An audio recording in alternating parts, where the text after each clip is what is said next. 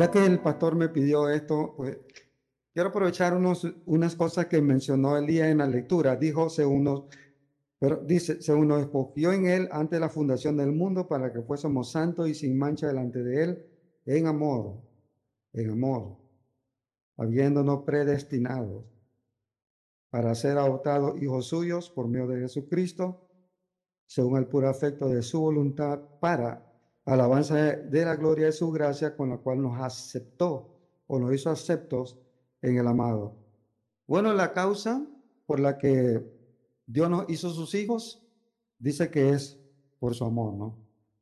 No porque vio en nosotros alguna virtud por la cual él, nos ganamos su amor, no, eh, simplemente por el amor de Dios, Él nos, nos predestinó para que fuésemos de aquellos que iban a responder a su amor, como nosotros hemos respondido al amor de Dios, ¿no? Al amor de Dios mostrado en el Señor Jesús. Y, al aceptar el amor de Dios en Cristo, Él nos hizo sus hijos, para que ahora siendo hijos de Dios, dice, fuéramos para alabanza de la gloria de su gracia.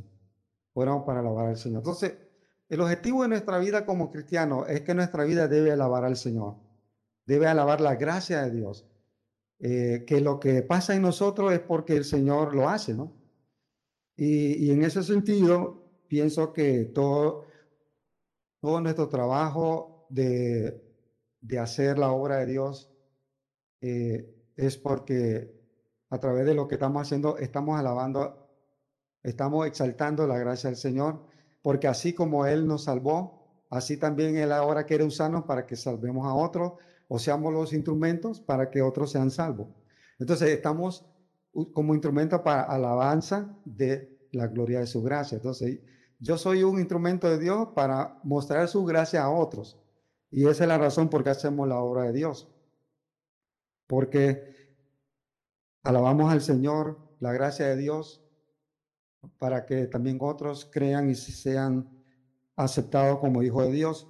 Bueno, en, en, en el ministerio del Señor Jesús es el modelo que tenemos de la hora de la hora de, de, las, de hacer la hora divisionera o, la obra de extender el mensaje del Señor.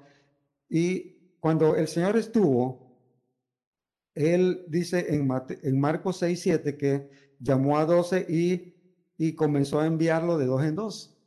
Entonces, el Señor sí usó, usó de, de otros para que también ellos fueran a, a anunciar el Evangelio o el, reino de Dios. Y dice que los mandó de dos en dos. Así que eso me hace pensar que siempre la obra requiere de dos personas. Y eso lo, lo vemos en, en el misterio de Pablo, como el apóstol Pablo cuando salió a la obra de predicar el Evangelio, él fue con otro en su primer viaje y luego en su segundo viaje fue con otro y en su tercer viaje fue con otro. Y a veces en esos, en, en, ese trabajo más se le unieron, más, más otros se fueron añadiendo, como, como Timoteo y como Lucas y otros que se mencionan en el libro de Hechos. Así que en verdad la obra de Dios es menos difícil cuando uno la hace con otros. Y eso es lo que a mí me hace falta. Porque yo estoy solo, estoy solo en la obra de Dios allá. Y es duro hacer la obra eh, en todos los sentidos, es difícil. En todos los sentidos, porque es uno solo enfrentando todas las situaciones del ministerio y es uno solo que tiene que, que sobrellevar la situación es difícil ahora porque en la hora del Señor hay momentos de alegría, hay momentos de desánimo, hay, hay momentos de, decepción, cuando uno no ve a los hermanos fieles, uno eh, emocionalmente uno se afecta, uno no quiere eh, que los hermanos sean inconstantes, eh, uno quiere que los hermanos sean fieles, sean constantes, se, tengan buen testimonio, que anden bien en su vida, que anden bien, que anden bien en su hogar, que anden bien eh, en su matrimonio, que, que, todo esté funcionando bien. Entonces, cuando, cuando uno está haciendo la obra del Señor y ve todas estas situaciones, pues eh, eso le afecta en alguna forma y eso es difícil eh, cuando uno tiene que hacer, tratar o, o, luchar con esta situación uno solo, es bien difícil.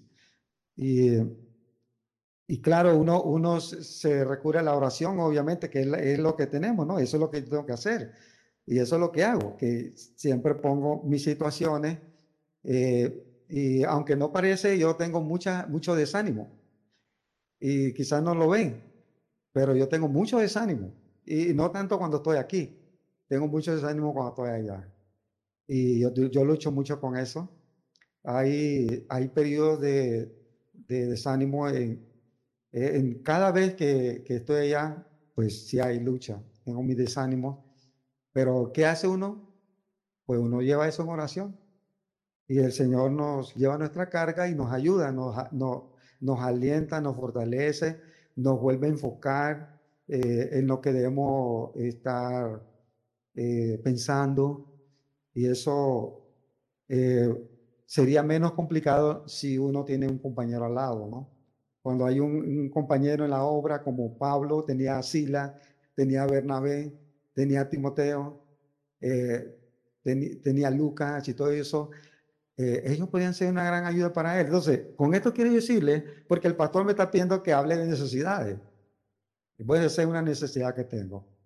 Tengo una necesidad de un compañero en la obra, de alguien que trabaje conmigo.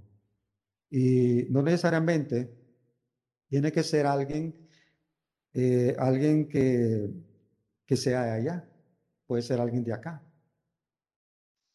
Alguien que, que Señor le pone el deseo de, apoyar la obra en Nicaragua eh, o trabajar en la obra allá, de pronto puede ser un compañero de, viaje, por ejemplo. Mire, ahorita yo voy casi por tres meses, bien podría alguien decir, hermano, me gustaría apoyarlo, ir con usted y trabajar con usted en, esos, en ese tiempo que va a estar allá y, y así. Entonces yo no viajo eh, como por un año, ¿no? Si yo, por lo menos mientras estoy en esta situación. Pero sí viajo eh, cada tres meses, o, pero, eh, estoy tres meses, vengo acá un ratito para estar con la familia, otro tiempo más allá y así. Alguien podría bien, perfectamente apoyarme en ese sentido de, de estar conmigo en ese tiempo para trabajar. Eh, no es para turistear, porque yo en ninguno de mis viajes yo tengo tiempo para hacer eso. No tengo tiempo para andar paseando y andar conociendo. Así que no quiere decir que no podemos tomar un ratito para hacerlo, pero sobre todo el enfoque es que vamos a trabajar o se va a trabajar. Y, y si, siendo que si uno lo hace solo es, es más difícil o, o, o, o es más grande la carga, ¿no? De pronto puede ser así, de pronto a lo mejor, yo creo que la manera más sencilla de, de, aprender a ser misionero es trabajando con un misionero, más que aprender el libro, si ir a una escuela, a una escuela de misiones o ir a una conferencia de misiones. Yo creo que la mejor manera, la más efectiva, la, la más impactante es cuando alguien quiere ser misionero, vaya a trabajar con un misionero. Ahí sí va a ser diferente, va a ver las cosas como se hacen. Entonces, esa es una necesidad que tengo que, que yo pido que, se, que, que tengan, me tengan en, en, oración por eso. Mientras no tengo, pues el Señor estará conmigo ayudándome y, haciendo la obra en esa forma. Pero note que el Señor dijo que los mandó de dos en dos eh, para que comenzar, comenzaran a, predicar el Evangelio. Y luego en, en Lucas 10.1, él menciona que también mandó a otros 70, a otros 70 más, que también dice los envió de dos en dos delante de él a toda ciudad y lugar donde él había de ir. Así que ellos prepararon, eh, ellos fueron preparando eh, a la gente para que recibieran al Señor. Y, pero el punto es que él los mandó de dos en dos, ¿verdad? Eso es muy importante y para mí pienso que eso sí debe, debería ser algo que debe estar, debe estar en nuestras relaciones como misioneros. Y de hecho, eh, bueno, yo estoy dando estoy haciendo todo, no estoy, dando enseñanza, estoy dando testimonio, estoy viendo oración. Pero también creo que de aquí en adelante, de aquí en adelante, todo misionero que va a la, a, la obra debería ir con otro. Aunque ese no sea misionero, ¿no? Solo sea su compañero. Pero sí es bueno que él vaya con otro, por lo mismo, ¿no?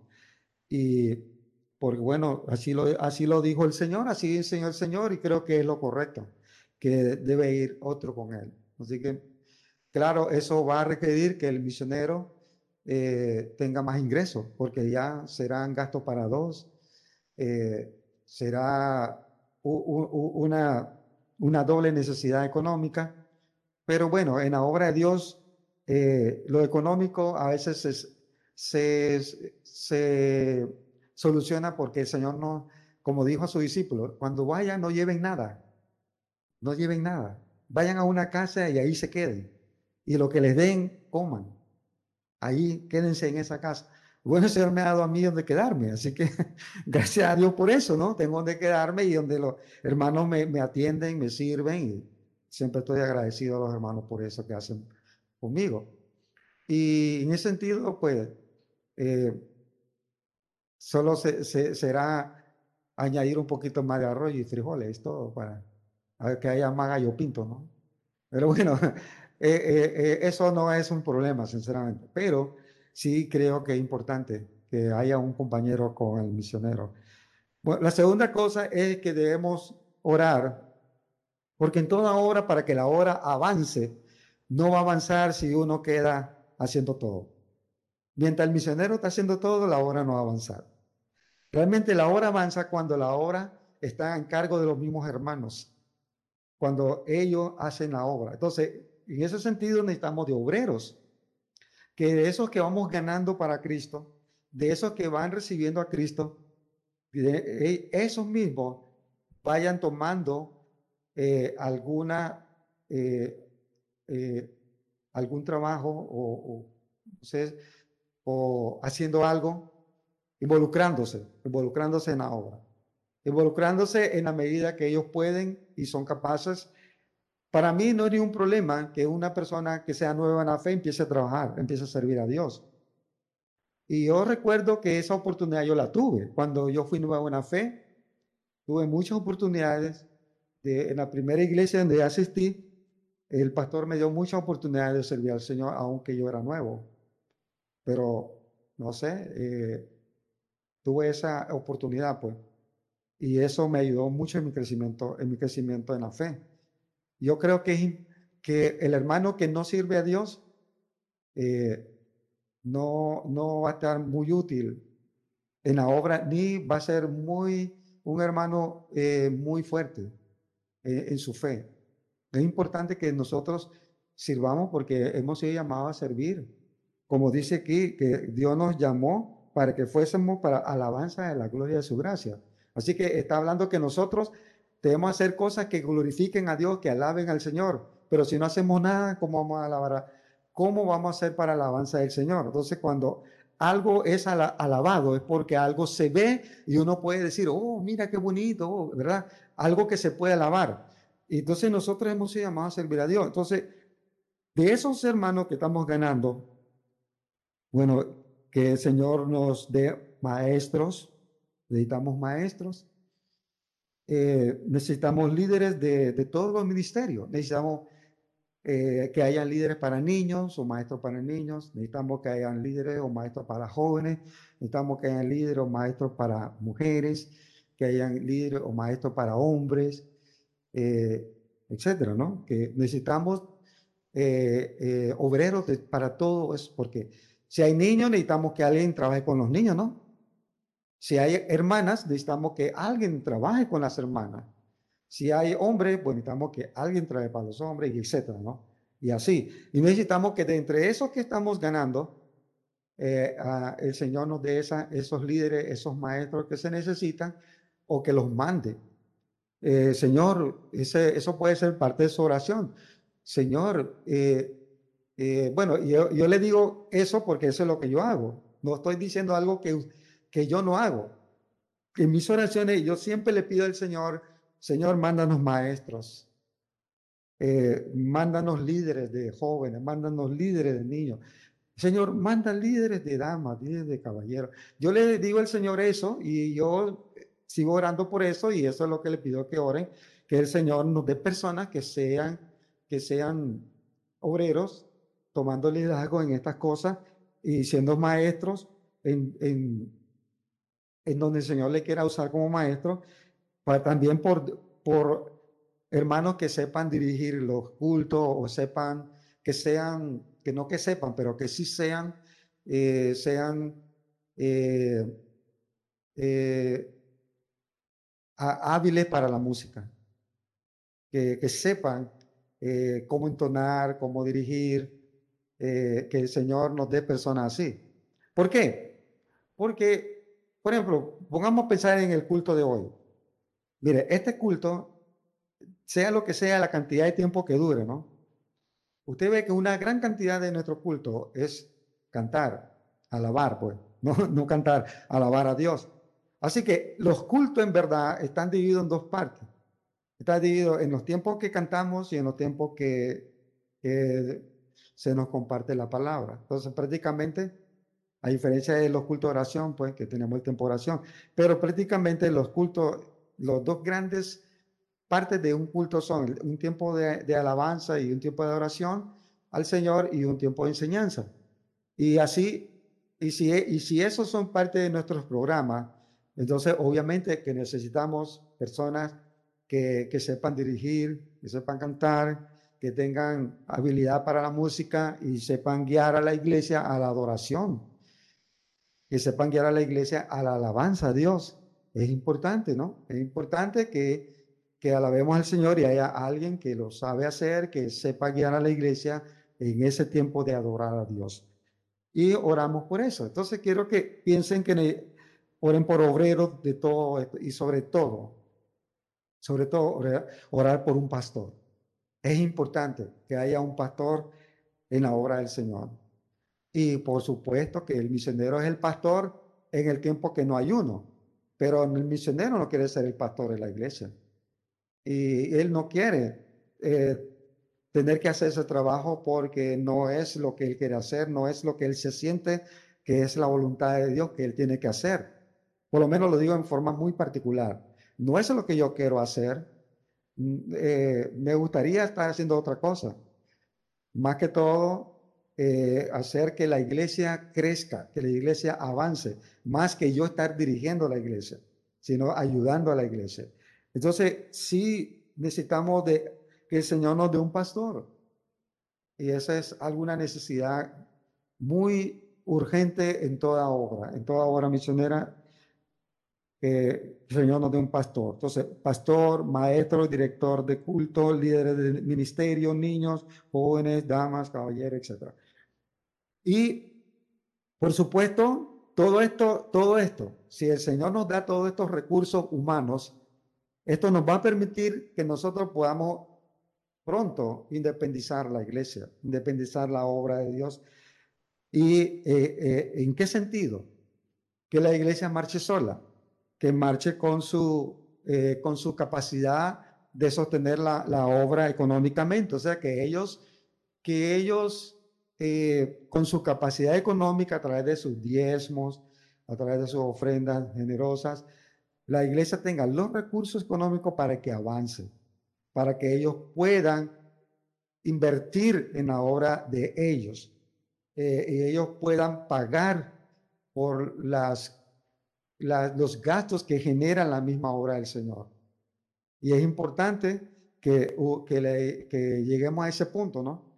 Y queremos independizar la iglesia, queremos que, que, lleguen a ser independientes económicamente y que ellos ya empiecen a hacer la obra, como dije antes, por sí mismos, que ellos sean los que, que están compartiendo su fe con otros, que no es el misionero que está tratando de ir casa por casa o, visitando o haciendo algo para que la gente eh, eh, escuche el Evangelio o venga a la iglesia, sino que todos los miembros que ellos eh, sean los que van a hacer la obra de compartir su fe con otras personas. Eso se llama independencia. Cuando no es el misionero el que hace la obra, sino la iglesia. Cuando ellos ya están haciendo ese trabajo de ir, como, como el término que usamos, que no me gusta mucho, como ganar almas, que realmente ese término ganar almas eh, nosotros no ganamos almas, nosotros estamos compartiendo el Evangelio. Pero voy a decirlo así porque ustedes me entiendan, ¿no? Porque ya están acostumbrados al término, pero que sean los mismos hermanos que van a ir a compartir su fe con otros para que eh, vean su necesidad de recibir a Cristo como Salvador. Eso habla de independencia de la iglesia cuando ellos ya están haciendo ese trabajo y que ellos también ya estén trabajando en discipular, evangelizar y discipular para que se reproduzcan. Entonces, eso es lo que queremos, que un día la obra quede independiente con su, con su propia capacidad económica y con su propia capacidad de reproducirse, de crecimiento, de avanzar con sus propios obreros y líderes y, orar por familias completas. Eso es algo que que es muy necesario, muy importante en la obra del Señor. Que la iglesia esté compuesta por familias completas. Eso hace que la iglesia sea fuerte y hace que la iglesia, eh, la iglesia tenga un buen testimonio y tenga un impacto, tanto dentro de la iglesia como afuera. Y eh, qué triste es cuando, cuando hay familias que se ganan para Cristo y comienzan a venir y, traen a los, a los hijos cuando son chicos y ya cuando esos niños crecen, se hacen jóvenes y se apartan del Señor. Eso es bien doloroso, sinceramente. es doloroso ver cuando los jóvenes que crecieron en el Evangelio, un día, cuando sienten que tienen alas para volar, se van. Y es triste, porque eso debilita mucho a la iglesia y debilita a las familias también cuando la familia no está unida en la misma fe. Entonces es importante eh, que nosotros ganemos familias familias completas, tanto en obra allá como acá. Y entonces yo quiero que usted piense en este momento, porque aquí yo veo, yo veo que, que tenemos hermanos que, que no tienen familia completa. Entonces, ¿qué tenemos que hacer? Orar. Señor, te pido por la salvación de mi esposo por la salvación de mis hijos o por la salvación de mis padres. Si orar para que toda la familia llegue un día a estar unida en el Señor, que sirvan junto al Señor como familia. Entonces es algo que yo les pido oración también por la obra ya, que tengamos familias completas y siempre busco, busco eso. Siempre estoy animando a los hermanos que Háblele a sus padres, háblele a sus hermanos, háblele a su familia. Eso es algo que constantemente estoy animándolo a que haga, porque una iglesia con familias completas es una iglesia fuerte y con buen testimonio. Así que les pido oración porque el Señor nos dé familias completas. Y por algunas cositas que ya lo dejé de último porque lo, para mí es eh, dentro del rango de importancia es lo menos importante, pero no es que no sea importante, sino estoy hablando del rango de importancia, ¿no? Entonces, eh, vienen las cosas materiales. Por ejemplo, necesitamos algunas cosas, algunas necesidades que tenemos dentro de la obra ya como necesitamos tener una división de clase. Necesitamos dividir la clase de los niños, eh, porque tenemos un solo grupo de niños y hay de todas las edades. Considero que es muy necesario que tengamos una división de niños, de por lo menos dos, dos clases de niños, los niños más chiquitos y los niños más grandes. Por lo menos para empezar por ahí, porque no se puede hacer más que eso por ahora. Pero si podemos tener, eh, hacer unos dos salones de, de, clase para niños, para que ellos eh, estén divididos con los niños mayores y los niños menores, eso sería una, una eh, una bendición tener, poder tener, hacer eso y tener eso. Y esa es una necesidad que tenemos ahorita, no tenemos un grupo de niños todos juntos porque no tenemos donde, eh, donde ellos puedan estar divididos, ¿no? Así que todos están juntos. Y sí, sí necesitamos una división de clase. Por supuesto, también es, seguimos necesitando eh, el asunto de la luz, la luz eléctrica. Necesitamos que se nos instale este servicio que que es muy útil para la iglesia. Y, y obviamente con, con, eso, pues quizás algunas, o, algunos abanicos para ventilar porque hace, hace mucho calor. eh, en verdad, pues, y hace mucho, ustedes, bueno, ustedes saben cómo es aquí cuando no tenemos el aire o, no o, tenemos dos abanicos para la cantidad de personas que somos aquí, ¿no? Entonces, hay, siempre hay, hay, un, hay una, eh, un ambiente sofocante, ¿no? Entonces, sería otra necesidad que, que, tuviéramos. Y una última cosa es que ustedes saben que nosotros estamos en un local que, este, que eh, bueno, es un local que se arrienda, ¿no? Que se alquila. Pero Dios nos puso en gracia delante de la señora, eh, la señora Rosalín, que es la dueña del local, y nosotros no estamos pagando nada. Y eso es una gran bendición realmente. una bendición que siempre que lo recuerdo me sorprende, ¿no? Nunca me deja de asombrar lo que el Señor hizo con nosotros. Pero también estamos muy agradecidos. Entonces, ¿qué le quiero pedirle? Bueno, oren por doña Rosalín. Doña Rosalín es la dueña. Ella es una, bueno, yo voy a decir, es una buena cristiana. Sinceramente es una buena cristiana. Pero es de esos cristianos buenos que piensan que que están bien con Dios si están ayudando en la obra de Dios, pero si no, pero no tienen compromisos de estar en una iglesia. Y esa es la situación de ella. Como hay hermanos así, hay hermanos que ofrendan, pero no van a la iglesia. Y bueno, gracias a Dios que lo hacen. Pero, pero Dios quiere más que eso. Dios quiere un compromiso, un compromiso para el bien de ellos, de que ellos también sean parte de la iglesia del Señor. Y eso es algo que, que, yo le pido a Dios por doña Rosalín y le pido por su salud, porque doña Rosalín es una señora joven, una señora ya con bastante edad. Y ella siempre está con algún problema de salud y ella me pide siempre que la visito, pastor, ore por mi salud. Ore. Yo le digo, sí, sí, sí, doña Rosalín, yo siempre que me acuerdo de mis oraciones es por su salud y por sus hijos, por sus hijos. Ella tiene hijos que como dije antes, que ella los llevó cuando eran niños a la iglesia, pero ahora todos andan apartados, todos. Andan lejos de los caminos de Dios. Entonces yo pido a Dios por la salvación de ellos, que yo, ellos, que lo que un día escucharon, que Señor lo use para que lo traiga arrepentimiento y comiencen a congregarse con nosotros. Y, y, por doña Rosalín, para que también ella, ella eh, dé el paso de, de hacerse miembro de la iglesia nosotros. Ella, ella con mucho gusto nos prestó, como ella, es dueña de un hotel, yo le dije, doña Rosalín, vamos a bautizar. No, no, yo, yo no le iba a bautizar. Yo le dije, doña Rosalín, usted está usando la piscina. Y ella me dijo, van a bautizar, ¿verdad? Y dije, sí, sí, le digo, sí, pastor, yo se la voy a, yo se la voy a llenar para que usted tenga el bautismo. Así que después, este, eh, eh, estoy muy agradecido con ella porque todas esas cosas que hace, que hace por nosotros, pues el Señor pone en ella el corazón de, nos pone en gracia para que ella esté apoyando en esa necesidad. Y, nosotros con mucho gusto, pues ya que no estamos pagando, estamos eh, invirtiendo en mejorar el local, como acabo de decir, hemos hecho algunas mejoras que ha hecho que el lugar sea muy, muy distinto, muy bonito eh, a, como, a comparación como era antes. No es que es súper bonito, ¿no? Pero bueno, si usted lo si usted hubiera conocido cuando nosotros entramos y como es ahora, wow, esa es otra cosa. Pero podemos hacer algo mucho mejor.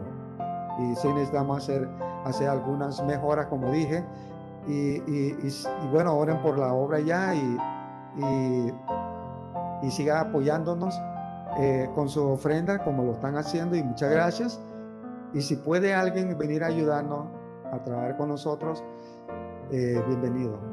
Sería una bendición tenerle eh, como colaborador, usted sea parte de la obra, eh, de, la, en la obra ya, no solo con su ofrenda, sino con su servicio también. Así que bueno, espero que esto haya sido suficiente para que lo que el pastor me pidió, pero algo que no, sin mucho detalle, ¿no? Así que gracias, pastor, por pedirme que compartiera esto y gracias por su oración y siga apoyando la obra allá. Dios me lo bendiga.